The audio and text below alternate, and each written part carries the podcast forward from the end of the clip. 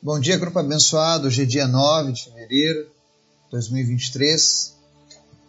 Nós começamos o nosso dia hoje na presença do nosso Deus.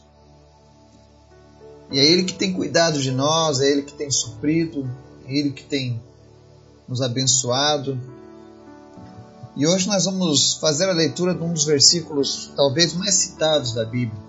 Está lá no livro de Romanos. Mas antes da gente começar o nosso estudo hoje, convido você que nos acompanha a estar orando, intercedendo junto comigo. Ore pelas nossas famílias, ore pela nossa nação, ore especialmente pelas nações da Síria e da Turquia que foram abaladas por este terremoto, para que milagres aconteçam lá, para que pessoas ainda sejam encontradas vivas os escombros, para que Deus venha consolar os enlutados.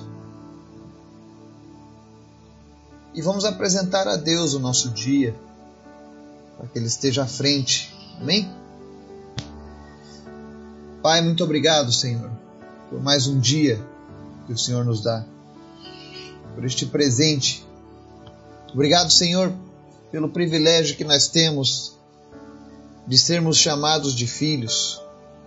Obrigado pelo teu perdão, Jesus, pela tua graça, pela liberdade que temos de te servir em nosso país. Eu te apresento, Pai, cada pessoa que está nos ouvindo agora. Nós te convidamos, Espírito Santo de Deus, a, em nome de Jesus, falar com cada pessoa nessa hora trazendo conforto, abençoando, trazendo resposta às suas orações. Em nome de Jesus, nós oramos pelos enfermos para que sejam curados agora. Se você está com alguma enfermidade, em nome de Jesus, que toda enfermidade cesse e você seja sarado. Nós repreendemos todo espírito de enfermidade, todo espírito que anda oprimindo a tua vida e declaramos liberdade em nome de Jesus sobre a tua vida. Senhor, nós precisamos de Ti. Sem Ti nada podemos fazer. Vai à frente do nosso dia. Vai preparando, Deus, cada momento do nosso dia. Nós colocamos diante de Ti. Nós confiamos em Ti. Visita em especial, Senhor, o povo da Turquia, da Síria, as nações que foram atingidas por esse terremoto. Que a tua misericórdia, Deus, alcance essas nações. Que o teu amor, ó Deus, envolva esse povo. Consola aqueles que estão lutados, Pai. E opera milagres. Que pessoas sejam encontradas com vida nas equipes de resgate.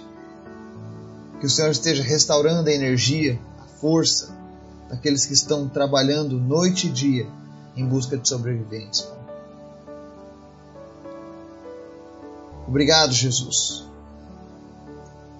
pelo que o Senhor tem feito nas nossas vidas. Mas nós te pedimos, Pai, nos ensina a confiar em Ti. Fala conosco através da Tua palavra e nos ensina nesse dia. É o que nós te pedimos em nome de Jesus. Amém texto de hoje está lá no livro de Romanos, capítulo 8, verso 28, que diz o seguinte: Sabemos que Deus age em todas as coisas para o bem daqueles que o amam, dos que foram chamados de acordo com o seu propósito.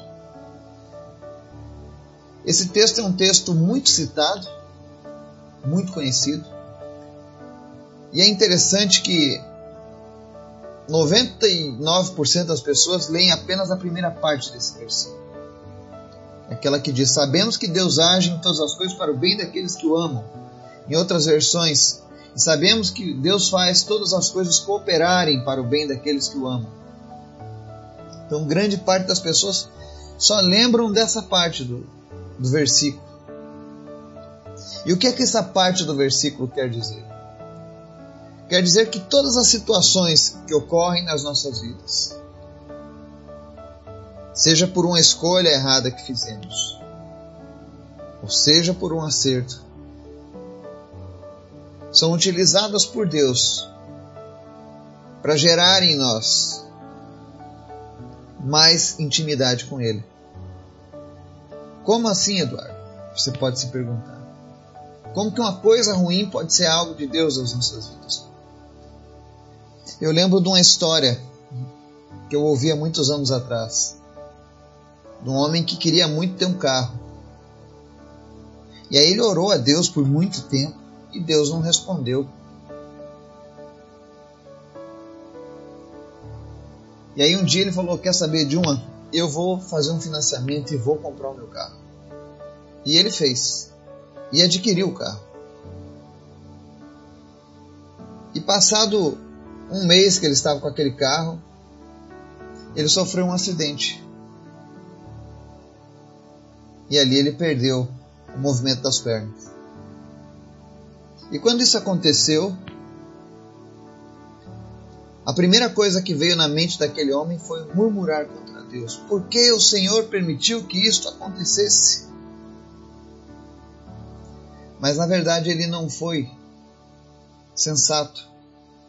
O Espírito Santo fala ao coração dele e responde: Olha,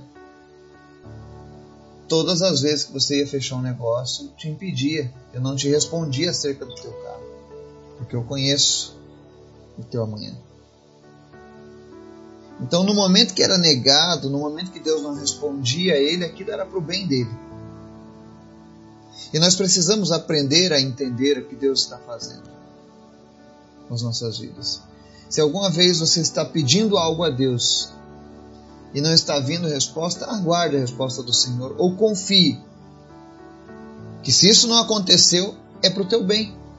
Nem sempre as coisas acontecem para o nosso bem. Existem coisas que Deus não permitirá porque Ele nos ama. Mas talvez você diga: Bom, Eduardo, mas eu fui uma pessoa que fiz escolhas erradas. O que, que eu posso fazer? Bom, ainda que tenhamos errado, as coisas podem até ter começado mal, mas elas não precisam terminar de maneira errada nas nossas vidas. Não é definitivo a forma como nós nos encontramos hoje em algumas pessoas. Porque Deus usa todas as coisas para o bem daqueles que o amam. Mas para que as coisas deem certo para você, para que os resultados das suas escolhas não tenham sido em vão, você precisa de fato amar a Deus. Porque esse verso ele, ele, ele tem essa promessa de que Deus age em todas as coisas, mas com aqueles que o amam. Se você não ama a Deus, se você não crê em Deus, se você não confia em Deus, esse versículo não é para você. Porque a parte B desse versículo diz assim: dos que foram chamados de acordo com o seu propósito. Todos aqueles que amam a Deus e se entregam a Deus recebem de Deus um propósito. E para que esse propósito se cumpra, Deus fará tudo em nosso favor. Mas primeiro é necessário que você ame a Deus e você descubra que você tem um propósito em Deus. Aí sim, Deus mudará a tua sorte. Que o Espírito Santo de Deus te dê discernimento, que ele venha gerar em ti amor genuíno, confiança em Deus. Para que, ainda que as coisas não tenham começado bem na sua vida, possam terminar de uma boa maneira. Que Deus nos abençoe e nos guarde em nome de Jesus. Amém.